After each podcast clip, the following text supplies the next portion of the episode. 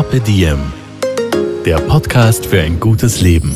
Daniela Zeller und Holger Potje, jede Woche abwechselnd im Gespräch mit inspirierenden Menschen. Welche Rolle spielt ein bewusster Lifestyle für Sie? Woraus schöpfen Sie Kraft? Über Ernährung, Bewegung, Bewusstsein und Erholung. Wie finden Sie die richtige Balance im Leben? Woran sind Sie gescheitert? Und wie sind Sie wieder aufgestanden? Wie gelingt Ihnen das? Was für Sie persönlich ein gutes Leben ausmacht. Carpe Diem. Heute mit der Deli Blümenbetreiberin, Gastronomin und Nachhaltigkeitsexpertin Andrea Wass-König. Mir sitzt heute eine ganz tolle Frau gegenüber, mit der ich gerne über Veränderungen sprechen möchte und mit der ich auch gerne die Frage klären möchte, wie gelingt ein nachhaltiges Leben, das auch noch glücklich und zufrieden macht. Mir gegenüber sitzt Andrea Was-König. Sie ist Pionierin, Unternehmerin und Brückenbauerin. Und das ist auch gleich ein guter Einstieg in unser Gespräch. Denn ich bereite mich immer gedanklich auf diese Gespräche vor und schreibe mir so eine kleine, ich weiß nicht, wie heißt das, Mindmap. Ich schreibe mhm. den Namen äh, oben drüber und, und was die Menschen machen und welche Themen mich bewegen. Und bei dir wusste ich tatsächlich nicht, welche Berufsbezeichnung schreibe ich dorthin? Und ich habe die Andrea vorhin gefragt und habe gesagt, du, wie, wie nennst du dich selbst? Was steht denn auf deiner Visitenkarte? Und jetzt hat sie mir diese Visitenkarte in die Hand gedrückt, darum konnte ich das ablesen. Und du hast aber vorhin auch gesagt, das ist schon Teil deiner Geschichte. Pionierin, Unternehmerin und Brückenbauerin. Und daher gleich meine Frage, wie kam es dazu? Ja, wie wirklich, wird man das? Ja, ist wirklich witzig, weil ich schon lange nicht mehr drüber nachgedacht habe und du hast mich jetzt durch deine Frage wieder daran erinnert. Und tatsächlich stand ich gerade in einer Veränderung innerhalb meiner Bankenkarriere. Also ich habe also fast 20 Jahre. Erfolgreiche Bankerin. Ja, ja, ich war erfolgreiche Bankerin, habe auch extrem gern, muss ich sagen, obwohl ich das nicht dachte, in der Bank gearbeitet, habe nach ziemlich bald nach der Uni bei der Bank begonnen, ähm, mit dem Ziel, so drei Jahre dort zu arbeiten, quasi mir ein Werkzeug zuzulegen, ein Handwerkszeug, um mich dann selbstständig zu machen. Also den Wunsch nach Selbstständigkeit, den, da, da war schon in meinem Herzen sehr früh drinnen, schon auf der Uni. Und dann war es aber wirklich ein, eine sehr schöne Aufgabe, tolle Kollegen, ein sehr spannendes Umfeld damals mit dem, mit dem Öffnung von, Öffnung von Osteuropa die dazu geführt hat, dass ich viel, viel länger dort geblieben bin, als ich eigentlich wollte. Und irgendwann kann so ein Moment von, wenn ich da jetzt nichts tue und dieses sehr komfortable Umfeld verlasse, dann, dann werde ich so irgendwann in Pension gehen. Und dann kam irgendwann dieses Bild von, ähm, weißt du, was steht mal auf deinem Grabstein oder was sagen Menschen einmal über dein Leben oder wie haben sie dich gesehen, wenn du nicht mehr bist? Ähm, und ich habe mir gedacht, das Letzte, was ich will, ist, dass die Leute sagen, ja, die hat halt in der Bank gearbeitet ihr ganzes Leben. Was nicht heißt, dass das was Schlechtes ist, aber es war halt nicht das Bild, das ich von mir hatte. Ich wollte ein Bild hinterlassen, das total bunt ist und das viele verschiedene Aspekte und Sachen hat. Und, und ich habe gewusst, das bin dann nicht ich, das ist nicht mein Leben. Es wäre ein super komfortables Leben, ähm, weil es hat alles gestimmt. Das Geld hat gestimmt, die Position hat gestimmt, die Akzeptanz war da, die Aufgabe war interessant und trotzdem. Und wir müssen, glaube ich, wirklich sagen, und das ist so wichtig für den, den Fortgang der Geschichte, du hast nicht einfach so ein bisschen in der Bank gearbeitet, sondern du warst richtig, richtig erfolgreich auch in ja. Führungsverantwortung. Du ja. bist viel gereist, du hast viel verdient und du warst einfach so. Ja, ich habe direkt an den Vorstand berichtet. Ja, eine, eine ähm, Newcomerin, ein ja. Tough Cookie. Ja, ja, auch das, auch das wahrscheinlich. Ja. Ähm, ja, das war so. Und, und das, haben auch, das hat auch keiner verstanden, außer meinem Mann, Gott sei Dank.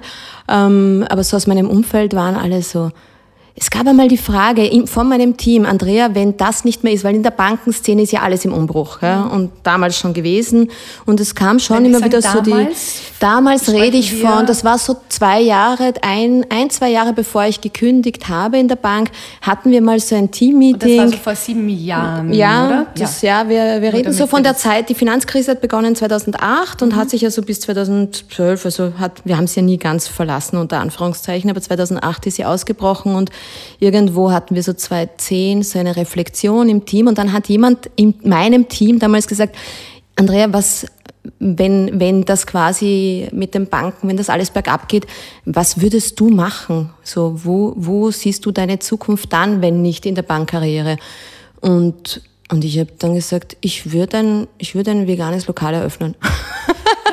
und es war total lustig, weil die haben damals alle so geschaut, so, hä?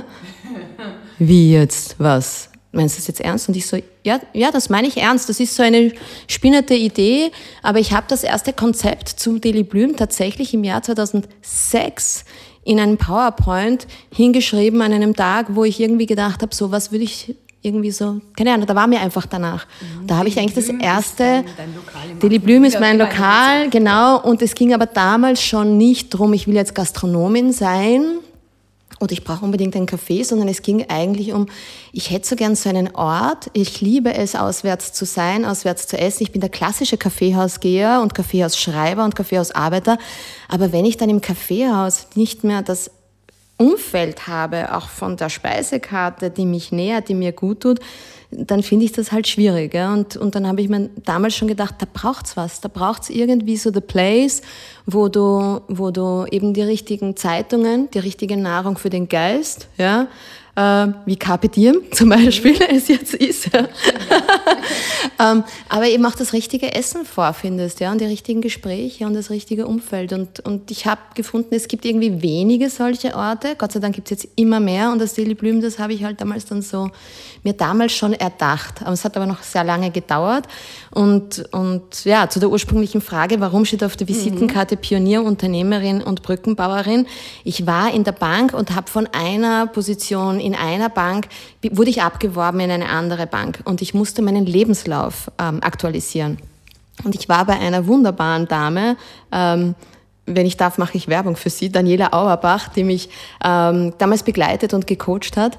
Ähm, und, und ich sitze bei ihr und, und sie sagt zu mir, so dieser klassische Lebenslauf, so, weißt du, Name und, und Stand und keine Ahnung, was da halt so draufsteht. Sie hat gesagt, schreib drei Worte, die dich ausmachen. Schreib das auf deinen Lebenslauf. Was sind die drei Worte, die dich ausmachen? Und das Interessante ist, ich war Angestellte in der Bank. Und als Angestellte in der Bank, die von einer Position in eine andere Bank, aber auch als Angestellte in eine mhm. Bank gewechselt ist, habe ich damals die Worte geschrieben, Pionierin, Unternehmerin und Brückenbauerin. Und das ist für mich auch heute noch so berührend, weil ich feststelle, das war ich mit 18 Jahren genauso wie mit 30 Jahren und genauso wie heute mit 48 Jahren.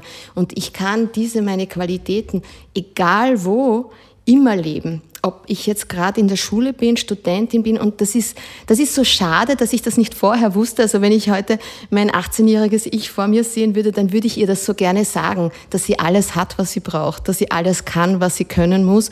Und dass alles andere, ja, das ist ein bisschen ein Primborium, dass man sich halt aneignet, ja, Wissen und Können im Sinne von Werkzeug, aber so, dass die Essenz, auf die es echt ankommt, ja, die war immer schon da. Und deswegen steht das auch jetzt auf meiner Visitenkarte. Und gleichzeitig, ja, natürlich lebe ich es. Ich darf es heute noch viel mehr ausdrücken und noch viel mehr, also das, heute wundert sich keiner mehr über diese Visitenkarte. Wie ich in der Bank war, da standen die Worte Pionierin, Unternehmerin, Brückenbauerin auf meinem Lebenslauf, aber nicht auf der Visitenkarte. Mhm. Wäre auch verwunderlich gewesen. Genau. Ja, weil denn, es hat vor dir schon Banker gegeben, Unternehmerin, naja, du warst angestellt und Brückenbauerin, ja, das, das hätte noch gepasst. Das hätte gepasst, ja. Und ich meine, es hat schon damals auch gepasst, weil ich war für die CA in der Ukraine gleich quasi, also wie wir die Bank eröffnet haben. Das heißt, die Pionierin hat dort gestimmt. Die Unternehmerin war für mich damals schon präsent, weil ich habe mich immer als unternehmerisch denkend und unternehmerisch handeln, auch als Angestellte gesehen.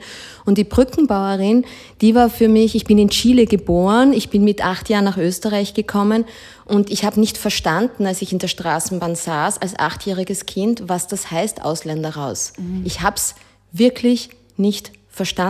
Ich habe mir gedacht, muss ich jetzt gehen? Ich bin in Chile geboren, mein Vater ist Spanier, meine Mutter ist Deutsche, ich bin keine Österin, äh, Österreicherin. Muss ich jetzt gehen? Und meine Freundin sitzt neben mir und sagt, du bist nicht gemeint. Und ich habe gesagt, ja, aber ich bin eine Ausländerin. Und, und wie ich in Kiew war, war ich die Brückenbauerin zwischen der Headquarter Wien-Leute und den, den Kollegen in Kiew. Wir hatten Russland-Krise, wir mussten verstehen, wie tickt die Nationalbank. Auch da ging es darum, Brücken zu bauen. Und heute geht es mir darum, Brücken zu bauen zu, okay, wie vereinen wir unseren Lebensstandard heute mit dem, was der Planet auch wirklich geben kann. Und, und ich glaube, da geht es um Vermittlung von Wissen, ganz viel Verstehen und, und wie, wie dürfen wir uns verändern und trotzdem dabei ein gutes Leben führen. Ja? Und das ist die Brückenbauerin wieder da. Ja, ja und nun ist auch ganz groß sichtbar geworden, was in dir schon immer war. Ja. Gehen wir zurück äh, zu diesem Moment in dieses Meeting, wo du gesagt hast, ich möchte dann ein, ein veganes Lokal eröffnen. Es ist ja das eine, einen Traum zu haben, eine Idee zu haben. Es ist aber das andere, diesen Traum auch in die Tat umzusetzen. Das bedeutet ja auch, dass man sich von anderen Dingen und Vorstellungen verabschieden muss.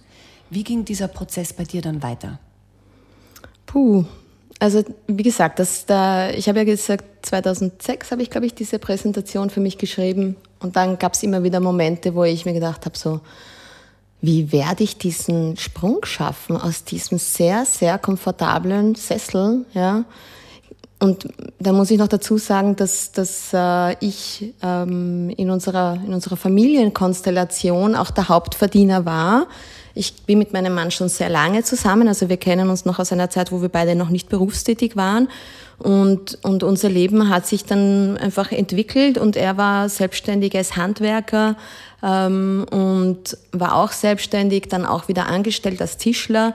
Und natürlich, ja, das ist aus meiner Sicht eine große, ein großer Fehler unserer heutigen gesellschaftlichen Konstellation, habe ich als Bankerin un, unvergleichlich mehr verdient als er als Handwerker äh, oder als ein Lehrer verdient oder als eine Krankenschwester verdient. Also extrem wichtige und wertvolle Berufe verdienen mhm. heute einfach zu wenig Geld. Da stimmt was nicht bei uns. Ja, ja. Ähm, ja natürlich sagst du auf der anderen Seite auch nicht, äh, ich gebe es jetzt zurück. Ja, ähm, aber es war schon für mich immer so ein latentes Ding davon, puh, wir sind sehr beschenkt. Ich war auch sehr dankbar immer für, für das, was, ich, was wir an Möglichkeiten hatten, die uns dieses Geld gegeben hat. Und gleichzeitig habe ich ganz oft zu meinem Mann gesagt, wir dürfen uns auf diese Einkommensquelle nicht verlassen, weil ich werde das nicht den Rest meines Lebens machen. Mhm. Und ich habe schon in der Bank auf diesem Niveau arbeitend, ähm, zum Beispiel, wir haben uns nicht eine, eine, eine größere Wohnung in Wien geleistet. Wir sind bewusst nicht höhere Fixkosten eingegangen. Wir haben unseren Lebensstandard nicht dorthin angepasst und ausgereizt, sondern wir haben immer geschaut, okay, was brauchen wir denn wirklich? Ähm, und das aber sehr stark aus einem Gedanken von, ich will nicht arbeiten gehen müssen. Ich will immer arbeiten gehen dürfen und, und Spaß haben. Keinen Tag möchte ich das Gefühl haben, wenn ich aufstehe in der Früh, ich muss das jetzt machen, weil ich weiß so nicht, wie ich sonst die Miete bezahlen kann. Oder den großen Kredit zurückzahlen Oder den großen Kredit, ja. Mhm.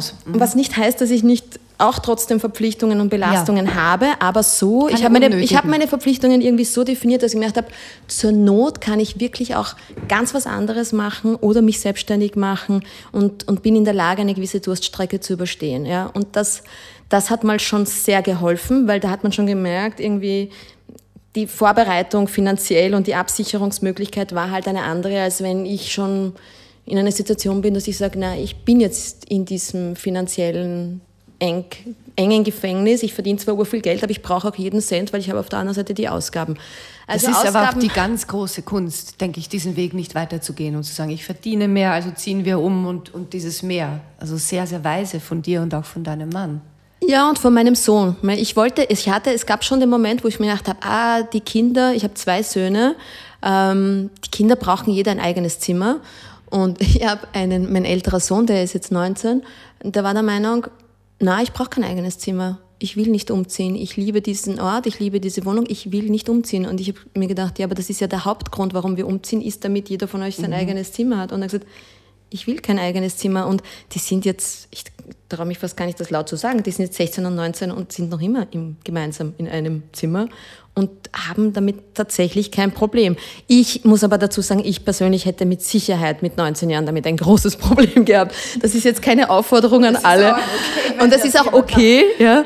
Aber, aber das war sicher, also da, die Familie hat da schon das auch sehr mitgetragen und unterstützt. Und dann kam tatsächlich in der Bank, wie es eben so ist, äh, es gibt dann eine Umstrukturierung, es gibt strategische Änderungen und es kam dann zu einer strategischen Wende in dem Unternehmen, in dem ich war. Das bedeutet hat, dass die dass meine Aufgabe, der Grund, warum ich in dieses Unternehmen gewechselt war, so, obwohl es in der Vergangenheit die, die Zahlen gebracht hat, die es bringen sollte, nichtsdestotrotz hat man halt aus Eigentümerseite gesagt, man möchte einen anderen Weg einschlagen. Liebe Andrea, du hast einen tollen Job gemacht, wir bieten dir statt deiner Position X die Position Y an und da musst du dann, oder das, da ist der Aufgabenbereich das und das. Ja. Ich bin jetzt bewusst abstrakt, entschuldige mich dafür, aber ich möchte das jetzt nicht. Ähm, ja, das äh, spielt ja auch keine Rolle. Und, und ja. Der Punkt war der, ich saß dort in diesem Gespräch, so wie wir jetzt miteinander da sitzen. Ich war völlig unvorbereitet, wie ich in dieses Gespräch gegangen bin. Aber ich habe gewusst, diese neue Aufgabe die ist in einem ganz starken Widerspruch mit meinen persönlichen Werten. Und ich habe gewusst, ich kann diese Aufgabe nicht machen und mir dabei in den Spiegel schauen und ich kann diese Aufgabe auch nicht machen und dabei jeden Tag in der Früh aufwachen und mich auf den Tag freuen. Mhm. Das war für mich in der Sekunde dieses Gespräches ganz klar, dass das nicht zusammengeht. Und meine Antwort war, äh, lieber XY? Herr Vorstand, ja. ihr braucht für mich kein Kastel finden. Ihr braucht für mich kein Kastel finden, ja. Ihr, es ist total legitim, dass ihr als Unternehmen und dass der Eigentümer sagt, dieses, diese, es ist jetzt nicht mehr quasi Strategie X zu machen. Ich finde es total nett und, und ich freue mich auch darüber, dass ich quasi die Wertschätzung bekomme, ein, ein Kastel angeboten zu bekommen. Aber ich bin kein Mensch, der sich in ein Kastel reinsetzt, um, in, um ein Kastel zu haben das ist, das geht einfach nicht. Ja. Ich habe ein Leben, das ist mein Leben. Ich entscheide, wie ich meine Lebenszeit äh, investiere und ich investiere sie dorthin, wo mich die Freude und, und mein Selbstwert auch hinführt und wo ich wachsen kann und nicht, wo ich jeden Tag reingehe und mir denke, jetzt muss ich das durchdrucken, weil sonst geht sie das finanziell nicht aus und sonst kann ich das und das, sonst kann ich meinen Lebensstandard nicht aufrechthalten.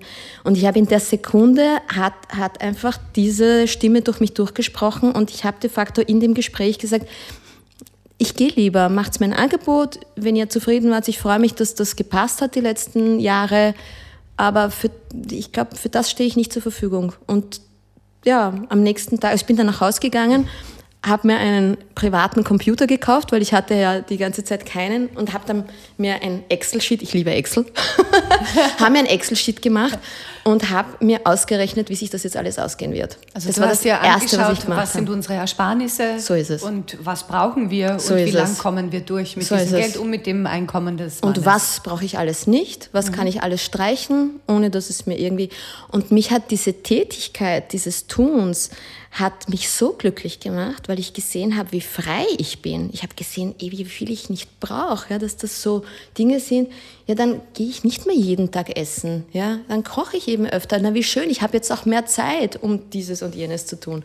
Und dann hatte ich ja eben auch noch diese ganz vage, ja, es gab ein PowerPoint, aber es war trotzdem eine vage Idee von diesem Lokal.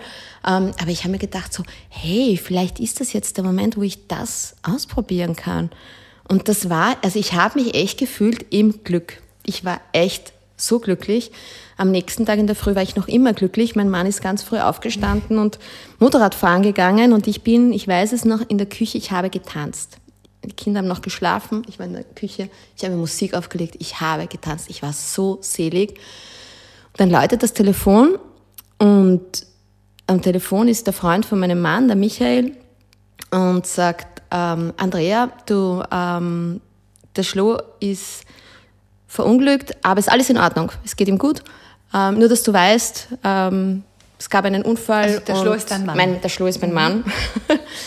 und ja, und das, seine Ruhe war aber so, seine, seine Stimme war so ruhig am anderen, am anderen Ende der Leitung, dass ich mir echt keine großen Sorgen gemacht habe. Ich habe mir schon gedacht, okay, blöd, na wird er sich halt irgendwie was gebrochen haben. Also Tatsache, end of a long story. Mein Mann äh, musste über mehrere Stunden hinweg operiert werden. Er hatte einen, also wir kennen zerbröselten Ellbogen. Ähm, er hat sich den linken Daumen ausgerissen, rechts war der Ellbogen zerbröselt. Also ja, er war dann lang in Rehab, er war lang im Spital und ich habe gerade gekündigt. Ganz tolles Timing.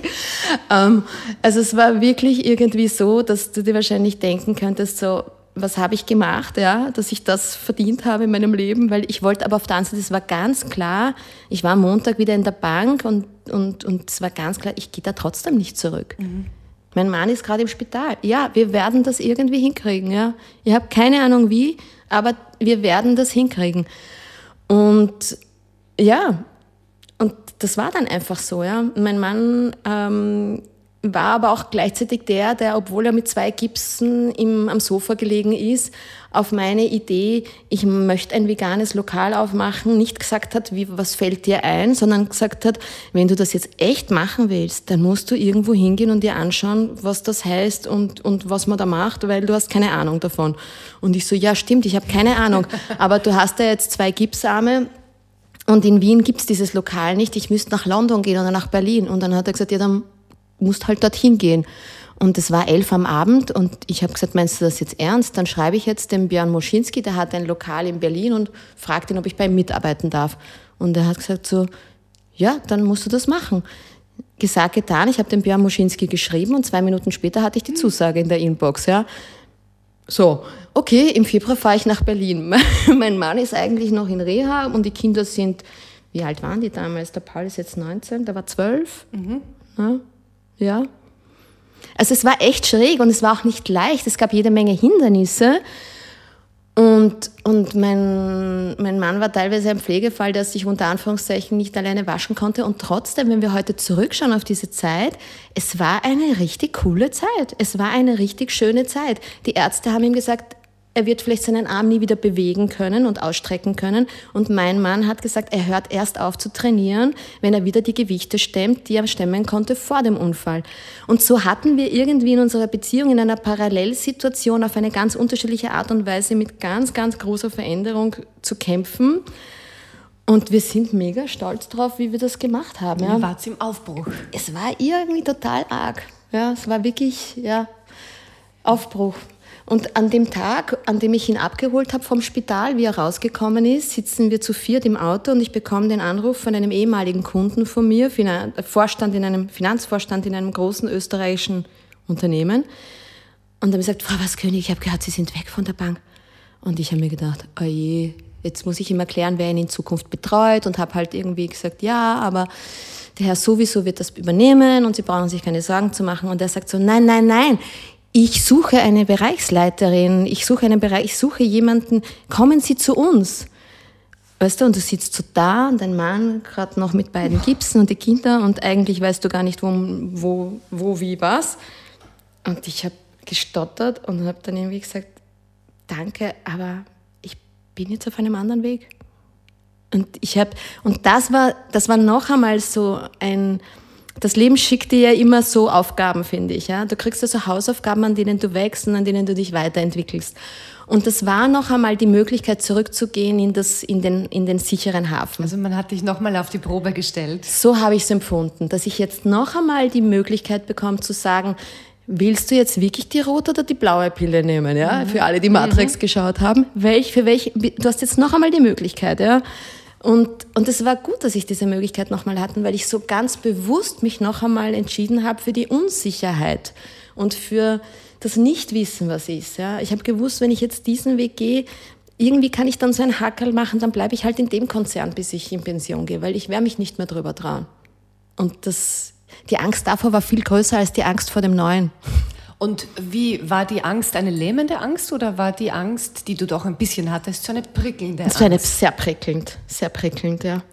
Und dann bist du nach Berlin gegangen, zu diesem Koch in das Restaurant. Wie lange warst du dann in Berlin? Ich war einen Monat in Berlin, dann war ich dazwischen in Wien. Ähm, dann hat sich eh erfreulicherweise, ähm, das war nicht geplant, haben sich dann Beratungsanfragen äh, ergeben aus meiner Unternehmensfinanzierungswelt mhm. heraus das heißt, dadurch hatte ich nicht die Notwendigkeit, mich beim Essen arbeitslos zu melden, was für mich ein großes Thema war, so für mein Ego. Uh, ich will mich nicht arbeitslos ja, melden müssen. in Anspruch zu nehmen vom Staat. Mhm. Wobei ich sagen muss, das Gespräch mit dem Herrn beim AMS war echt ein Wahnsinn, weil der zu mir gesagt hat, ähm, Frau Waskönig, Sie haben jetzt jahrelang in das System eingezahlt und wenn Sie einen Autounfall haben, fragen Sie sich auch nicht, ob Sie jetzt die Versicherung in Anspruch nehmen können. Und das, muss ich sagen, das, war's, das war für meinen Selbstwert ein sehr gutes Gespräch. Ja. Und, und trotzdem war ich froh, dass ich es nicht in Anspruch nehmen musste und dass ich einen anderen Weg gefunden habe. Aber ich habe diesen Satz ganz oft an Freunden auch mitgegeben, ähm, weil das finde ich, ja, das ist wichtig. Das ist wichtig, das zu wissen. Es ist keine Schande und man ist Genau. kein Schmarotzer. So ist es. Man hat einfach was eingespart. Genau, So du, hast ein, du hast eine Versicherung bezahlt dafür, dass wenn das dann der, sozusagen der Schadensfall kommt, du abgesichert bist und es ist wunderbar und ich bin sehr dankbar dafür, dass wir in diesem Land leben, wo das möglich ist. Ja. Ja. Ja. Du hast es nicht gebraucht. Du warst, hast dann. Projekte gehabt als freie Unternehmensberaterin und hast nebenbei gelernt, wie man ein, ein, ein Lokal führt und aufbaut. Und habe ganz viel gekocht. Ich habe jeden Tag, wen auch immer, der bekocht werden wollte, bekocht, weil ich natürlich Rezepte entwickeln wollte. Äh, Ich habe in Berlin gelernt, dass mein Weg sicher nicht geht über Ersatzprodukte. Also mein Lokal ähm, verwendet ja nur pflanzliche Lebensmittel. Also ich sage mal, was der Boden hergibt. Das ist ein Satz, den mir einer meiner ersten Mitarbeiter und Kollegen geschenkt hat, der Stefan Taberi. Was der Boden hergibt, ja, was die Erde uns schenkt, das sind die Dinge, aus denen wir unsere Speisen ähm, zaubern und kreieren. Und wir gehen nicht den Weg der industrialisierten Produkte, ob das jetzt irgendwelche Soja, ähm, Surrogate oder Seitan-Surrogate oder auch jetzt die, der, der totale Hype um die neuen Beyond Burger. Finde ich einerseits gut, weil es sicherlich einen Markt, einen wichtigen, einen großen Markt bedient und dazu führt, dass wir ethischer und ökologischer produzieren. Meinem Körper tue ich damit, glaube ich, nicht unbedingt was Gutes, weil ich davon total überzeugt bin, dass Mutter Erde genau weiß, wie sie die Nahrung für uns so verpackt, dass sie für unsere Zellen genau alles beinhaltet, was ihnen gut tut. Und ich glaube, das kann einfach die Natur besser als wir Menschen. Warum war es für dich wichtig, ein veganes Lokal zu machen? Also mein Lokal ist, es steht ja nirgendwo drauf, dass es vegan ist. Ähm, ich, ich mag auch noch immer keine Kasteln. das hat sich nicht verändert.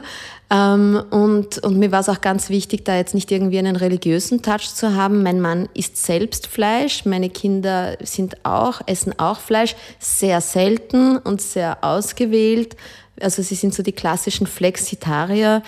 Ähm, und dort, wo Fleisch gegessen wird, ist es total wichtig zu schauen, wie, wo kommt es her, wie hat das Tier gelebt und was waren die Rahmenbedingungen. Ja. Und das hat seinen Preis und das ist auch in Ordnung, weil nur dann hat es auch diesen Wert und diese Wertschätzung.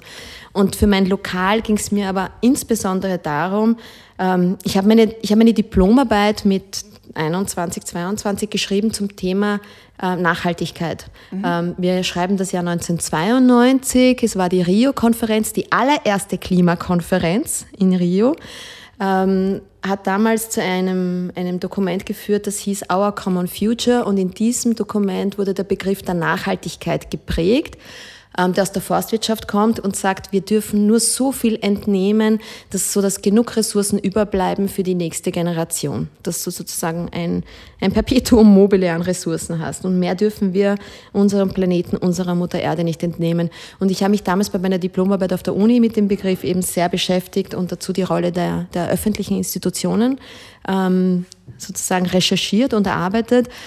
Und durch das Daily Blüm und durch den Weg zur pflanzlichen, vollwertigen, biologischen Ernährung ist für mich ähm, ein, ein ganz, ganz, eine, eine, das ist die Antwort dafür, was kann der Einzelne dazu beitragen, dass hier auf dieser Welt tatsächlich wir mit den Ressourcen auskommen, die wir zur Verfügung gestellt bekommen haben. Und es ist nun mal so, ähm, dass ich, wenn ich an die Wertschöpfung eines Nahrungsmittels denke, dass ich, wenn ich etwas Pflanzliches esse, wenn ich das esse, was der Boden mir geschenkt hat, mir gegeben hat, und wenn ich mir, mir, mir das als Ernährung hole und nicht über den Umweg gehe von dem Tier, das dieses, dieses Essen gegessen hat und ganz oft essen muss, damit ein Kilo Fleisch überhaupt erzeugt wird. Ja? Und äh, nur aus diesem Grund haben wir heute den brennenden Amazonas, weil wir dort Tierfutter anbauen, das exportiert wird in Länder wie Österreich, also nach Europa, aber mittlerweile auch zunehmend nach China. Nur weil wir über diesen Umweg der tierischen Ernährung gehen und nicht direkt die Pflanzen essen, kommen wir mit unseren Ressourcen nicht aus. Und ich sage jetzt nicht, dass die ganze Welt vegan werden muss, aber ich sage schon ganz klar und deutlich, wir müssen unseren Fleischkonsum ganz massiv einschränken.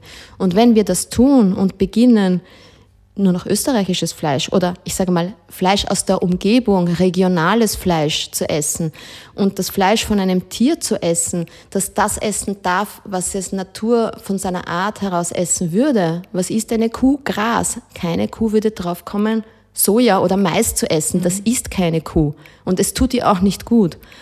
Und wenn wir das wieder machen würden, dass wir also tatsächlich nur dann Fleisch essen, wenn es von einer Kuh, die irgendwo in einer Weide der Umgebung gestanden ist und dort wirklich auch Gras essen durfte, dann wird das Fleisch mehr kosten. Das stimmt. Na, dann esse ich es halt vielleicht nur einmal die Woche. Was esse ich den Rest der Woche? Das zeigen wir im Daily Blüm. Wann bist du selbst zur Veganerin mutiert? Ich habe ähm, wie ich in der Bank war, von einer Kollegin und Mitarbeiterin ein Buch geschenkt bekommen, das heißt Die Heilung der Mitte vom Dr. Georg Weidinger. Und in diesem Buch, ähm, das, das äh, erklärt da geht es immer um die traditionelle chinesische Medizin und wie man über die Ernährung seine, seine Mitte stärken kann, damit seinen Verdauungsapparat stärkt und wie wichtig eben unser Stoffwechsel ist dafür, wie sich unsere Zellen in unserem Körper entwickeln.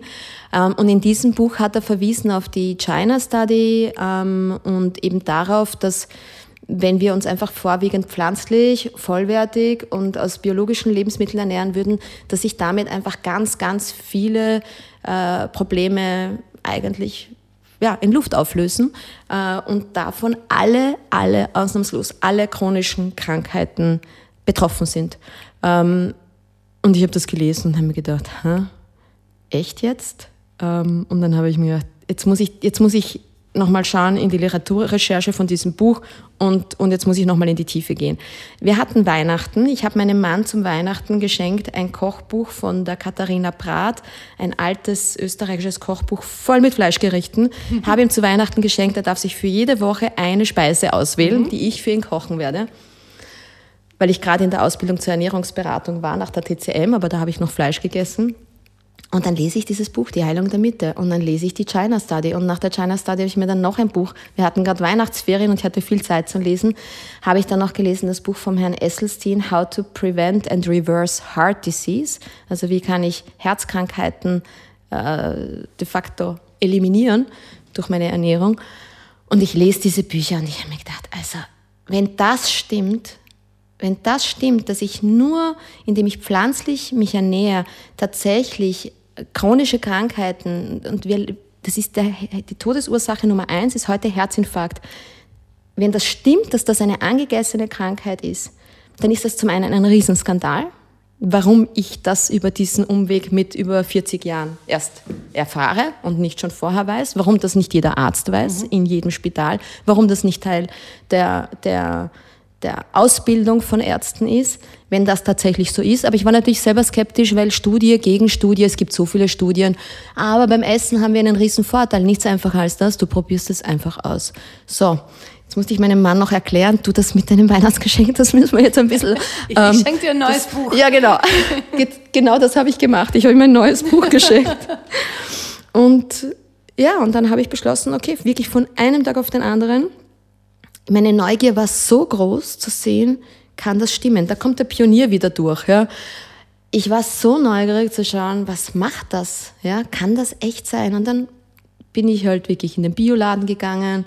Ich habe mir Bücher gekauft, ich habe mir Blogs angeschaut, Uh, The Post-Punk Kitchen war mein Lieblingsblog. Dort gibt es jede Menge Rezepte, die ausnahmslos alle super funktionieren und auch für einen Küchendummy, wie ich es damals war, super gut geeignet waren.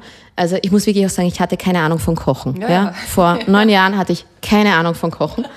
Ähm, und ja, nach, nach zwei Wochen, drei Wochen habe hab ich zum Beispiel gespürt, ich habe mein Büro im ersten Stock gehabt, ich war damals noch in der Bank und musste regelmäßig rauf in den vierten Stock ähm, zur Vorstandsetage, wo die ganzen Sitzungen waren und bin immer zu Fuß gegangen. Ja. Das habe ich immer gemacht, weil ich mir dachte, ja, ein bisschen was muss man also tun für seine Bewegung und für, sein, für eben sein Herz.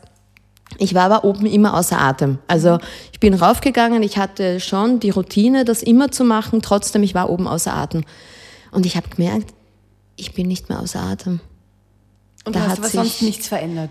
Ich habe sonst nichts also verändert. Nicht mehr Schlaf oder mehr Nein, Sport? null. ganz normal, alles gleich, aber ich habe, nein, null, ich mache bis heute kaum Sport. Also ich bin so ein, ich weiß nicht, ich gehe gern spazieren, ich gehe gern wandern, aber bitte schick mich nicht laufen oder so. Nein. und ja, das war, ich habe nichts anderes verändert als, außer der, der Ernährung. Und dann habe ich noch was Zweites gemerkt. Ich habe gemerkt, ich bin wacher. Ich habe gemerkt, ich vergesse weniger. Und das war so ein Ding. Ich weiß nicht warum, ich hatte immer panische Angst vor Alzheimer. Ich habe mal als junges Mädchen einen Film gesehen über die Frau von Paul Newman, die an Alzheimer verstorben ist. Und vor dieser Krankheit hatte ich auch große Angst. Und, und wenn du das Buch von der China Study liest, da werden mich jetzt wahrscheinlich ganz viele Leute, die dazuhören, sagen, na, dafür gibt es keinen Beleg. Es ist mir egal, ob es keinen Beleg gibt. Ich merke mir heute viel mehr als noch mit 35 Jahren. Für mich persönlich ist das Beleg genug. Und ja, ich fühle mich, ich, ich habe mich großartig gefühlt.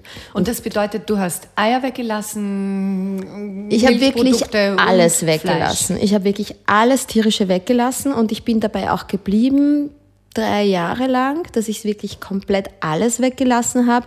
Äh, interessanterweise, ich habe dann das Daily Bloom eröffnet und durch das Daily Bloom habe ich aber dann Produzenten kennengelernt, wie den Robert Patchett, das war der erste. Der Robert Patchett, der macht Käse. Der hat die Buffalo Connection, da gibt's in Niederösterreich, hat er seinen Bauernhof und dort hat er Büffel. Und die Büffel, die dürfen dort im Lehm, in dem Wasser sein und seine Schweine rennen dort herum. Und es ist also wirklich eine Augenweide, ein, Paradies, ein Paradies Entschuldige, ein Paradies. Und einmal im Jahr fahre ich zum Robert Patchett und kaufe Käse. Und ich stehe dazu, ja, weil den Tieren geht es gut und die Art und Weise, wie der Robert Käse macht, ist großartig und ich gebe ein Vermögen für den Käse aus und es ist jeden Cent wert. Und mein Sohn wünscht sich das zum Geburtstag. Ja? Ich hätte gern den Käse vom Robert. Und, und das ist das, das ist wieder dann, das ist halt dann danach dazugekommen, ja. Ein sehr selektiver und sehr bewusster Umgang für die Situationen, wo ich dann sehr wohl zu einem tierischen Produkt greife, das aber nie Alltag sein wird. Und es so bleibt es für mich auch. Es ist was ganz, ganz Kostbares. Ich bin trotzdem bei der China Study, dass ich schon glaube, also wäre ich krank, hätte ich Krebs, hätte ich äh, ein Problem mit meinem mit meinem, mit was auch immer, dann würde ich sicher zurückgehen auf eine, auf eine rein pflanzliche Kost, weil sie einfach, es ist wie ein, es ist wie ein Mini-Fastenprogramm, aber gleichzeitig muss man überhaupt nicht hungern, ja, weil ich kann, ich liebe Süßkartoffeln, ich liebe Topinamur, es gibt so viele Dinge, die ich einfach liebe, in die ich mich eingraben kann. Wenn mir die Leute sagen, ja, es ist so ein Verzicht, da ist null Verzicht. Es ist, sorry, da ist null Verzicht. Wenn es gut zubereitet ist. Wenn es gut zubereitet ist, wenn es frisch ist, wenn es frische, gute Zutaten sind. Und wenn ich hinter der Theke im Deli Blüm stehe und sehe, wie manchmal Leute angefressen aus der Arbeit kommen und dann siehst du sie sitzen und siehst sie essen, so hingebungsvoll mhm. und selbstvergessen und, und dann siehst du sie mit einem Lächeln rausgehen, dann weißt du, bingo. Das ist wirklich schön. Ja. Hattest du jemals Mangelerscheinungen, also so B12-Mangel, Eisenmangel? Nein, also ich hatte keine Mangelerscheinungen vom, vom Essen her, aber was ich schon sagen muss, ist, dass ähm, das Ganze selbstständig machen. Ähm, und das war wirklich das Hauptlearning. Also für mich ist das Thema Ernährung ist eigentlich für mich so, ja, super passt, abgehakt. Ich bin total glücklich mit meiner Ernährung, ich fühle mich wohl. Aber, und deswegen freut es mich so, dass ich den Satz Nahrung auf allen Ebenen auch vom Lokal hängen habe, weil eigentlich hat das, hat das Lokal selber es ist ein bisschen mein drittes Kind und man sagt ja immer, an seinen Kindern lernt man so viel. Mhm. Und das Deli Blüm hat mir ganz viele Dinge beigebracht. Und zwar hat es mir vor allem beigebracht, den Umgang mit mir selbst. Und das war etwas, das konnte ich nicht gut. Das konnte ich sehr gut aus der Bank kommend, weil ich in der Bank super funktioniert habe. Es, es ist mir dort alles leicht gefallen. Ja. Ich habe dort Karriere gemacht, wo andere von der gläsernen Decke gesprochen haben. Ich habe immer gefunden, ich weiß gar nicht irgendwie, wovon die anderen reden. Mir geht's gut, wenn man sich ein bisschen anstrengt und dann geht's schon, ja, so mhm. quasi. Das war mein Mantra. Und mit der Selbstständigkeit habe ich irgendwie gemerkt, es ist jetzt nicht, also es, es, es rennt zwar gut und wir haben viele Kunden und der Zuspruch ist da und das Medienecho ist super, aber ich finde, es ist nicht gut genug. Ich, was Andrea. daran war nicht gut genug? Der Umsatz oder die Qualität des Essens oder was hat dir Es, gefehlt? es beginnt bei dem, wie viel bleibt übrig und in der Gastronomie bleibt nun mal weniger übrig als, als im Banking, das ist schon mal so. Ähm, und und ich, hab, ich, hab, ich bin reingekommen ins Lokal und ich habe nicht gemerkt, dass ich im Reingehen in mein eigenes Unternehmen aus irgendeinem Grund wirklich total davon überzeugt war, dass es mein Job ist, hier den Fehler zu finden. Sprich, ich bin hineingegangen ins Lokal und habe geglaubt, ich als Chefin und Eigentümerin, ich muss jetzt nicht nur schauen, dass alles passt, sondern ich, ich habe die Fehler gesucht, damit ich nah die Fehler dann korrigieren kann. Aber ich war auf Fehlersuche. Und, und ich war auf Fehlersuche im Außen und ich war auch ganz stark auf Fehlersuche in mir drinnen. Und ich habe begonnen, mich mit ganz, ganz schlimmen Sätzen zu füttern. Und ich Nämlich hab's zum Beispiel. ja, eben, ich bin nicht gut genug. Ja? Jetzt hast du das schon wieder nicht erledigt. Jetzt bist du, deine To-Do-Liste hast noch immer nicht abgehakt. Ja? Jetzt, ich keine Ahnung, ich habe jeden Tag, ich konnte in kein Lokal mehr gehen, ohne mitzurechnen, was für ein Umsatz da jetzt sitzt und was beim Umsatz bei mir ist. Ich war permanent im Vergleichen, ich war permanent im Bewerten. Ich muss jetzt so lachen drüber, weil ich, ich sehe mich direkt, ja, ich habe mich, also ich habe mich echt fertig gemacht. Ich habe mich total systematisch fertig gemacht und, dieses Ausmaß an, an negativen Gedankenmustern, die ich mir so ganz schön raufgezüchtet habe, die, die konnte ich auch nicht wegessen. Ja? Also da habe ich auch gemerkt, da ist dann irgendwie auch diese materielle, physische Ernährung, die ist schon sehr unterstützend, aber gegen das Gift deiner eigenen Gedanken, die völlig unreflektiert durch dein Hirn laufen und, du, und du denken lässt, ja, das, das, da, da ist auch die beste Nahrung. Es kann dich die Nahrung schon sehr unterstützen auf dem Weg zur Meditation. Das tut die pflanzliche Ernährung schon auch. Aber das allein hätte zumindest, hat bei mir nicht geholfen. Wie hast du das denn verändert? Ja, ich, mich, ich hatte einen Lebensretter. Ja. Also es waren, also es gab mehrere. Zum einen natürlich, mein Mann hat mir Gott sei Dank immer die Stange gehalten und er hat mir eigentlich eh immer gesagt, äh, dass ich gut genug bin und dass das, das aber ich wollte ihn nicht hören. Das, das Traurige ist, also ich glaube auf seine Allernächsten und auf die Menschen, die einen besonders lieben, aus irgendeinem Grund wollte ich denen nicht glauben, ähm, weil ich mir eben gedacht habe, ja, das sagt das ja nur, weil er mich liebt. Unter Anführungszeichen nur. Deine innere ja. Stimme hat was anderes gesagt. Genau. Und, und der war ja nicht objektiv. Ja, das hat ja nicht gegolten, weil der war ja nicht objektiv. Und ja, es gab dann eigentlich zwei Menschen in meinem Leben. Der eine hat mich gebracht zur Meditation. Ähm, das war witzigerweise ein ehemaliger Bankkollege, ähm, der mir immer wieder gesagt hat, Andrea, du musst, du musst einmal mitkommen zur Meditation. Du musst, fahr mal mit zu diesem Vipassana, zehn Tages Schweigeseminar. Und ich habe mir gedacht, zehn Tage Schweigen, bist du irre? Ich meine, das geht sich nicht aus. Außerdem, ich kann ja nicht zehn Tage weg und ist ja nicht nur zehn Tage Schweigen, sondern du bist nicht erreichbar, du darfst nicht schreiben, du darfst nicht telefonieren, du darfst nichts. Also wirklich nur sitzen und schweigen. Ja, na.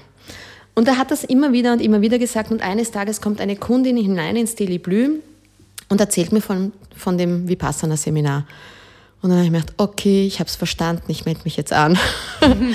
also das war der eine große Wo Schritt. Ich war, also das ist, das war in St. Abogast in Vorarlberg. Ähm, das ist eine ganz tolle Organisation, äh, findet man auf www.dhamma.org. Da- Dhamma ist D-H-A-M-M-A.org. Ähm, ist eine Organisation, die weltweit arbeitet und die ähm, Meditation, ich sage mal, zwar buddhistisch inspiriert, praktiziert, aber ganz bewusst keine Religionszugehörigkeit hat. Vollkommen neutral ist. Es hängen dort in dem Raum auch keinerlei, also von keiner Religion irgendwo eine Keine Anbindung. Symbole, keine Gurus. Null Symbole, keine Gurus. Und es gibt nur am Abend äh, Texte, die vorgelesen werden von dem, von dem Lehrer, der diese Tradition, diesen Weg dieser Meditation aus, aus Burma sozusagen wieder in unserer jetzigen Zeit wieder verbreitet hat. Ja.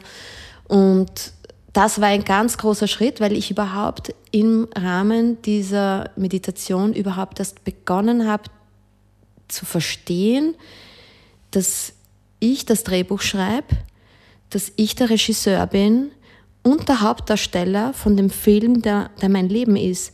Und dass es tatsächlich bei diesen Gedanken beginnt. Und ich habe begonnen zu verstehen und überhaupt einmal diese Gedanken zu, zu sehen und wahrzunehmen. Also das war schon ein ganz, ganz großer Schritt in die richtige Richtung. Aber es war dann noch ein, ein, ein, ein zweiter Schritt, ähm, jemanden kennenzulernen, durch den ich dann auch in eine Gruppe von Menschen gekommen bin, die als, als Gruppe, als Gemeinschaft mich immer wieder daran erinnert zu haben, an die Dinge, die ich in diesen zehn Tagen Schweigen gelernt habe, verdichtet. Aber du musst dir dann schauen, wie hole ich mir das dann in meinen Alltag hinein? Und dann Menschen um dich zu haben, die dich dann im Alltag auch immer wieder daran erinnern können und mit denen du reflektieren kannst. Das ist für mich wirklich dann so das zweite große, große, große Geschenk gewesen. Und allein dafür bin ich so froh, dass ich das Daily Bloom eröffnet habe, weil ich dort so un unfassbar viel gelernt habe. Und ich habe auch den Eindruck, dass das meine Aufgabe ist, das weiterzugeben. Ja. Also du möchtest nicht nur die Nahrung weitergeben, das Essen, sondern ja. auch äh, Mindset, ja. Gedanken, diese ja. Haltung zum Leben. Carpe Diem. Du bist vorhin reingekommen und hast gesagt, ja, du warst gerade am Weißen See und so lang. Was hast du da genau gemacht? Oh mein Gott, das war einfach großartig. Äh, der Weißenseer Hof ist das Hotel äh, von einem ganz lieben Freund von mir, von Christian Halper. Das Tolle an der vegan-vegetarischen Szene ist ja, dass alle Mitbewerber, ähm, ob das jetzt der Christian Halper mit dem Tieren, Tieren Bistro, Venus, Venus oder ob das die Rita von Rita Brinks ist oder ob das die Gaumenfreundinnen im Catering sind, wurscht was. Ja? Also die Bio-Wirtinnen mhm. sind ein Verein in ganz Österreich, die die Bio-Szene, die Biogastronomie-Szene so unter ein gemeinsames Dach setzt, weil wir für eine gemeinsame Sache arbeiten. Und da gibt's kein weiß nicht, da gibt es einfach kein Konkurrenzdenken, ja? sondern da gibt es ein Miteinander und, und je, je mehr und je öfter, desto besser. Und der, der Christian Halper war einer meiner Gäste im Daily Blüm und daraus hat sich eine wunderbare Freundschaft auch ergeben und er hat mich äh, dann mehrfach an den Weißenseerhof immer wieder eingeladen und, und der Weißenseerhof wurde als letztes seiner Investments vegetarisch vor zwei Jahren und das hat das war wunderbar, weil er war selber ja nicht Vegetarier vor zehn vielleicht auch ja. sagen, er, war, er kommt auch aus der Finanzbranche, genau, war einer der Mitbegründer ja. des Fonds äh, C Quadrat. nein, nein, Superfund. Ah, Superfund, Entschuldigung. Genau, Quadriga und dann Superfund. Genau, Superfund äh, ist ein sehr, sehr wohlhabender Mann, kommt auch aus einer ganz anderen Welt. Ja, ja, ja stimmt. Und ja, das, das war sicher ein, auch eine, eine schöne Verbindung aus ja, diese diese, es geht ja um Veränderung jetzt mhm. heute, nicht? Also auch, auch dort, das hat uns sicher auch geeint irgendwo, ja, dieses Gefühl von, wir pionierhaft neue Wege zu beschreiten. Und ja, und das, das Hotel stand einfach vor dieser Herausforderung mit der, mit der, mit der Entscheidung, vegetarisch in Kärnten, da gab es einfach viele, die gesagt haben, das geht nicht. Ja? Und geht nicht, gibt's nicht. Ja, geht nicht, gibt's nicht für mich und gibt's auch nicht für den Christian Halber und gibt's auch nicht für viele Leute, die ich zu meinen Freunden heute in der bio-vegetarischen Szene zählen darf, was ein großes Geschenk ist. Und, und dann habe ich eigentlich ganz spontan angeboten, eben ich bin eigentlich runtergefahren, weil der Weißenseehof sich hat biozertifizieren lassen mhm. und ich mit der Stadt Wien das Programm natürlich gut Essen entwickelt habe, das dazu dient, Gastronomen und Hotels, die den Weg zu Bio gehen wollen, zu unterstützen. Und ich bin im Rahmen von diesem Programm dann runtergefahren nach Kärnten und habe dann die, wirklich den Sommer von Mai bis Ende August mithelfen dürfen in der in der Verankerung des vegetarischen Gedankens im, im Hotel und das hat einfach eine unglaubliche Freude gemacht, hat total viel Spaß gemacht und, und es hat mir auch dort, habe ich ganz, ganz ähm, stark gelernt, wie wichtig es ist zu vertrauen, weil es war vermeintlich, hatten wir eine Mission Impossible vor uns und es war einfach einfach nur wunderschön. Es war wunderschön, dort zu arbeiten. Wir haben ganz tolle Mitarbeiter gefunden, die selbst vegetarisch leben, die selbst das, was sozusagen, wofür das Haus steht, auch selbst verkörpern, auch selbst leben, auch selbst Begeisterung dafür haben, statt einen Mitarbeiter, dem ich erklären muss, wir sind jetzt halt vegetarisch, erklär das jetzt irgendwie dem Kunden. Ja? Das hast natürlich eine völlig andere Energie, ob du jetzt einen Direktor hast im Hotel, der selber vegetarisch lebt, mhm. ja? oder ob du jemanden sagst, der hat das, der sich denkt, hat sich der Eigentümer halt jetzt irgendwie was einfallen lassen, wie, wie, wie, wie mache ich das jetzt? Ja? Ist es auch so ein, ein, ein, Lernfeld für dich als Unternehmerin, dass es du nicht den Leuten sagen musst, ja, wir haben diese und jene Strategie, sondern dass du einfach nur die Begeisterung entfachen ja. musst für das, was man ja. tut, egal welche Branche, denke ich. Egal welche Branche, ja. also ich, ich habe am Weißen See so viel gelernt und ich habe das Gefühl, ich habe so viel, ich meine, du bist dort umgeben von Bergen, von Wäldern und der See selber hat einfach eine unglaubliche Kraft und wenn du jeden Tag statt zu duschen in dem See hupfen kannst, das ist einfach ein Geschenk, das kann man anders nicht sagen. Und ich habe dann wirklich das Gefühl gehabt, ich habe dort immer wieder so viele Inspirationen bekommen und Sätze bekommen. Und einer der Sätze, die mir geschenkt wurden, ich habe jeden Tag mit den Gästen Yoga machen dürfen. Und einer der Sätze, die ich, die ich bekommen habe, war Freude. Lass dich von der Freude leiten. Und wer sich schon einmal mit den Chakren beschäftigt hat, der weiß, die Freude ist in unserem Sakralchakra zu Hause. Das Wo heißt, das Sakralchakra? Das Sakralchakra ist das Sitz unserer Geschlechtsorgane, mhm. hat etwas mit unserer Sexualität zu tun, passt ja gut zur Freude mhm. und hat aber nicht nur mit Sexualität im Sinne von, von eben dem sexuellen Akt zu tun, sondern mit Fruchtbarkeit. Fruchtbarkeit in der breitesten Interpretation, wie du sie dir nur ausdenken kannst. Und Fruchtbarkeit bedeutet einfach Freude. Ja? Es bedeutet, deine Ideen sprießen zu lassen. Es bedeutet, ja, deinem, deiner, das ist wirklich diese innere Stimme. Wir reden oft von der Intuition. Ich glaube auch an Intuition. Ich glaube nur, dass die Intuition ein bisschen weiter oben zu Hause ist, so im Bereich vom Kopf und darüber. Und ich glaube, dass die Freude etwas ist, das wir alle ganz tief in uns tragen, eben da unterhalb von unserem Bauch. Und jeder weiß, wie es sich anfühlt, sich zu freuen. Mhm. Das weiß jeder ganz genau. Und wenn wir ein bisschen rausgehen aus dem Gefühl der Verpflichtung und was muss ich und was sollte ich und was gehört sich und hineingehen in das Gefühl von was freut mich, ja. Und ich rede jetzt nicht davon, dass man jetzt die ganze Zeit Party macht, sondern wirklich dieses feine Gefühl von Freude, das dich lächeln lässt. Und wenn du dem ganz viel Aufmerksamkeit schenkst, dann bin ich überzeugt davon, dass du dann auch deine Bestimmung im Leben findest dass du dann auch weißt, warum mhm. bin ich hierher gekommen. Wie, wie kann jemand, der auch kleine Kinder hat, einen Job hat, eine Wohnung abzubezahlen hat, ein ganz normales Leben, die Person hört jetzt vielleicht und sagt, ja, das klingt alles sehr schön, aber mein Leben ist so dicht, ich habe meine Verpflichtungen. Wie kann eine Person in so einer Situation zu diesem Weg der Freude gelangen? Schritt für Schritt. Das Was könnte geht, ein erster Schritt ja, sein? Das geht wirklich auch nicht über Nacht. Das ist für mich auch nicht über Nacht gegangen. Aber also ich weiß, es ist, Meditation ist nicht jedermanns Sache, aber es ist einmal ein ganz hilfreicher Schritt, wenn man einmal beginnt, seine Gedanken wahrzunehmen. Und um seine Gedanken wahrzunehmen, braucht man ein bisschen Stille und braucht man ein bisschen Ruhe und braucht man ein bisschen Rückzug. Und ob der Rückzug jetzt bedeutet, dass ich um dass ich die Viertelstunde früher aufstehe als meine Familie, um mir diese zehn Minuten zu gönnen. Und für alle die, die sagen, ich halte das nicht aus, weil da stürmen so viele Gedanken auf mich ein, ich kann das nicht, mir ist es genauso gegangen. Ganz genauso. Ich habe meine erste Meditation in einer Gruppe abbrechen müssen. Es war mir so unangenehm, aber ich habe geglaubt, ich erbreche mich in der nächsten Sekunde, wenn ich jetzt nicht den mhm. Raum verlasse. Ähm, also das ist ganz normal. Ja? Wir leben in einem Umfeld, das es uns echt nicht leicht macht und das ist ganz normal, diese Gefühle zu haben. Und wenn man trotzdem das Gefühl hat, dass man das lernen möchte, gibt es wirklich tolle Unterstützungen. Auch jetzt im Carpe Diem Blog ähm, wird ja auch sehr viel zur Meditation angeboten.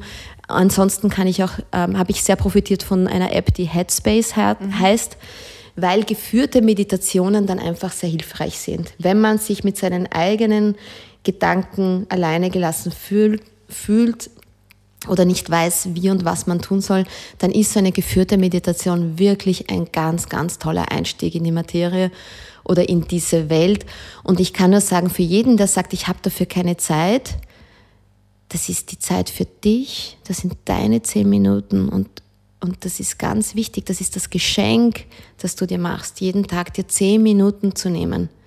Und die, für diese zehn Minuten muss, muss eine Bereitschaft da sein. Wenn für zehn Minuten in einem 24-Stunden-Tag keine Bereitschaft da ist, dann weiß ich auch nicht weiter. Aber zehn Minuten, mhm. das reicht. Das ist der erste Schritt. Und durchs Beobachten der Gedanken lässt es sich gar nicht verhindern, dass man den für sich richtigen Weg entdeckt, meinst du? Ja. Und ein zweiter Weg kann auch sein, das ist auch für mich ein ganz wichtiger Weg, ist die Natur. Es ist einfach vielleicht der Spaziergang in den Wald, ja, oder vielleicht wirklich ich meine, ich brauche es schon sehr naturbelassen. Mir persönlich reicht ein Park in der Stadt nicht. Mhm. Ich freue mich über jeden Baum, den ich sehe. Ich freue mich wirklich über jedes grüne Blatt in der Stadt. Aber, aber damit ich wirklich tanken kann, brauche ich schon einen, einen Ort wie den Wienerwald, aber ich meine, da sind wir eh in Österreich extrem gesegnet. Wir müssen nicht weit wegfahren und dann kann man sich vielleicht einmal in der Woche so ein bisschen den, das Tanken erlauben und sagen, okay, und das mache ich dann eine Stunde, dass ich wirklich, wirklich in den Wald gehe. Carpe Diem. Ich habe zum Schluss noch ein paar Fragen an dich, die das Leben stellt. Andrea, hast du Rituale? etwas, das du in der Früh machst, zum Mittag, vor dem Schlafengehen? Ja, definitiv. Das Frühstück ist bei uns ein total wichtiges Ritual. Was ähm, gibt es zum Frühstück bei euch? Also es gibt einen, einen Brei für mich und für meinen älteren Sohn, weil der liebt das nach wie vor. Der Jüngere isst lieber ein Brot und, und ein kein Ei vom Deli Blüm seit neuestem. Was Oder ist dann kein Ei? Das kein Ei ist unser Eiaufstrich, den wir mit Kichererbsen machen. Das ist ein mhm. Rezept, das ich von dem Berliner Koch geschenkt bekommen habe, das wirklich wahnsinnig gut ist. Und ich sage immer, das ist Schwiegervater erprobt, weil auch mein Schwiegervater nicht gecheckt hat, dass das kein Ei ist. Mhm. Ähm. also so weit gehen wir in dem Surrogatdenken schon. Das ist mit Kichererbsen und mit Kurkuma gemacht und es schmeckt hervorragend. Und das ist unser Frühstück. Ja, wir trinken einen Tee gemeinsam. Und, und ich bin eben draufgekommen, es ist zum einen das Essen, aber es ist zum anderen ganz, ganz wichtig, diese zehn Minuten zusammen.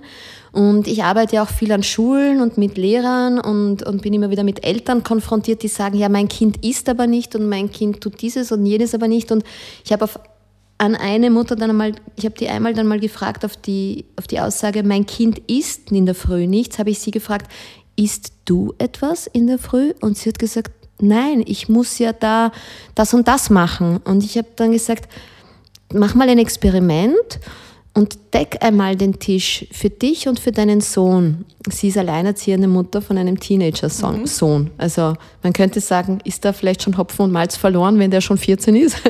Und, und sie hat, wie ich sie dann das nächste Mal gesehen hat, war sie so im Glück, weil sie hat gesagt, wir frühstücken jetzt gemeinsam. Und tatsächlich war der Weg dorthin war, das Kind setzt sich zu einem gedeckten Tisch. Das Kind setzt sich zu dem Vater, zu der Mutter, die am Tisch sitzt und isst. Ich muss dem nicht was sagen. Ich muss dem nicht sagen, bitte komm oder bitte mach, sondern deck den Tisch. Weißt du, widme dich dem. Zwei, drei Minuten. Ein Teller, Gabel, Messer, ein Müsli. Es muss nicht super aufwendig sein. Und es bleibt ja nicht beim Essen. Ne? Das Kind isst ja nicht nur jetzt, sondern es spricht vielleicht auch. Ja, und dann sind wir wieder so bei der. entsteht eine gute Verbindung. So ist es, so ist es. Und, und das, das, wirklich Nährende auch wieder auf einer ist ganz das Gespräch. Ebene. Ist ja. das Gespräch und ist auch das Gefühl der gemeinsamen Zeit. Gibt es auch zum Mittag was, das du machst oder abends? Zum Mittag sind wir beide, außer es ist die ganze Familie meistens unterwegs. Also da, ist, da sind wir irgendwie alle nicht da. Die Kinder waren bei, die Kinder waren in, haben meistens in der Schule gegessen, als sie noch kleiner waren. Mittlerweile kochen sie sich schon selber was.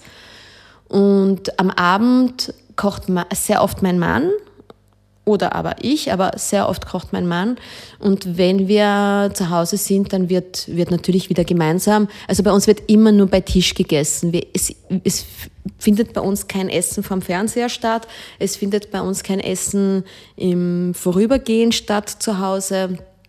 Zu Mittag kann es schon sein, ja, wenn ich zwischen zwei Terminen bin, dann bin ich genauso auch jemand, der dann sagt, okay, wo kriege ich jetzt was? Aber bevorzugt, also ich kann wirklich nur sagen, das ist ein wichtiger Schritt, dass man beim Essen Platz nimmt und sich diese Zeit schenkt und wirklich isst und vielleicht, und das fällt mir selber schwer, nicht nebenher liest und nicht nebenher die Mails checkt und nicht nebenher Facebook oder Instagram, mhm. sondern wenn du isst, dann isst im besten Fall findest du eine Begleitung, weil dann ist man von Haus aus gar nicht so verleitet. Ja? Also wenn man im Gespräch mit jemandem dann ist und gemeinsam isst, dann hat man einfach das Essen auch ganz anders miteinander verbracht. Gibt es einen Satz oder ein Zitat, ähm, der oder das dich geprägt hat? Boah.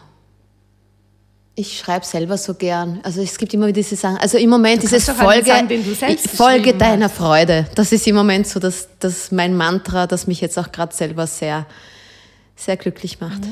Drei Qualitäten, die du dir angeeignet hast, die dich dorthin gebracht haben, wo du heute bist. Mitgefühl, Mitgefühl zu lernen, zu spüren, die Kraft meiner Liebe zu schätzen, ja, wie viel Power da drinnen ist und, und zu lachen, viel öfter zu lachen. Was ist für dich schöner, zu Hause ankommen oder von zu Hause abreisen? Ah, ich liebe es, zu Hause anzukommen. Aber ich habe sehr aufregende Tage. Warum ist das schöner für dich, als wegzufahren? Weil, weil wegfahren ist für mich selbstverständlich. Das Aufbrechen ist für mich total selbstverständlich. Ich bin wahnsinnig gern da draußen und mit Menschen und, und für mich ist eher so dieses, ich, ich muss mich daran erinnern, nach Hause zu kommen und wenn ich aber dann nach Hause komme, ähm, zelebriere ich das. Und meine Kinder, die, die lachen, also zu Hause laufe ich unter die Prinzessin, weil ich das halt wirklich zelebriere, meine Decke, mein Sofa, mein Tee, früh ins Bett zu gehen, das ist, also das sind für mich Geschenke. Das liebe ich. Welcher ist der schönste Fehler deines Lebens? Ich habe keine Fehler gemacht. was in Wirklichkeit, nein, es ist jedes Mal, wo irgendwo was katastrophal gelaufen ist, hat sich nachher, hat es immer einen Grund gehabt. Es war immer irgendwo gut. Und da, ja, oh ja, doch, jetzt fällt mir einer ein. Mein erster Sohn, der ist mir passiert.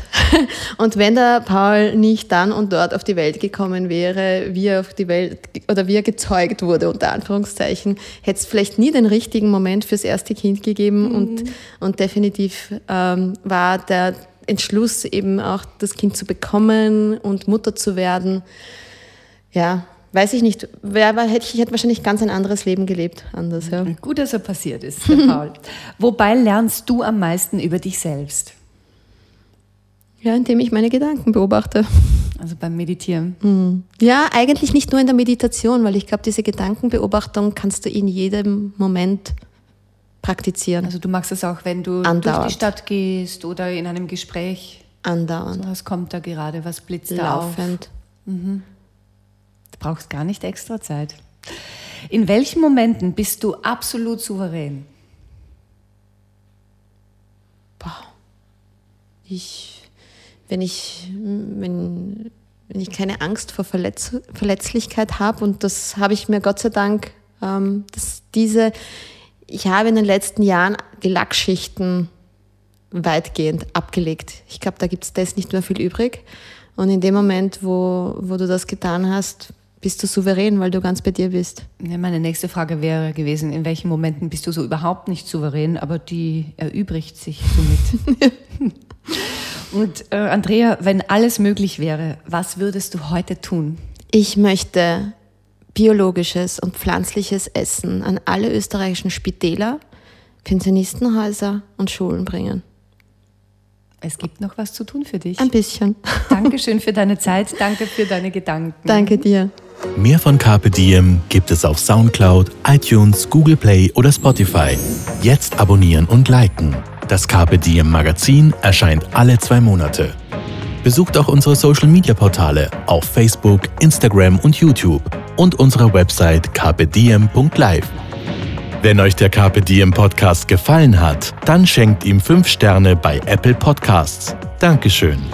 Nächste Woche Holger Potje im Gespräch mit Dr. Peter Kirschner, Produktleiter bei Anima Mentis, dem Fitnesscenter für die Seele.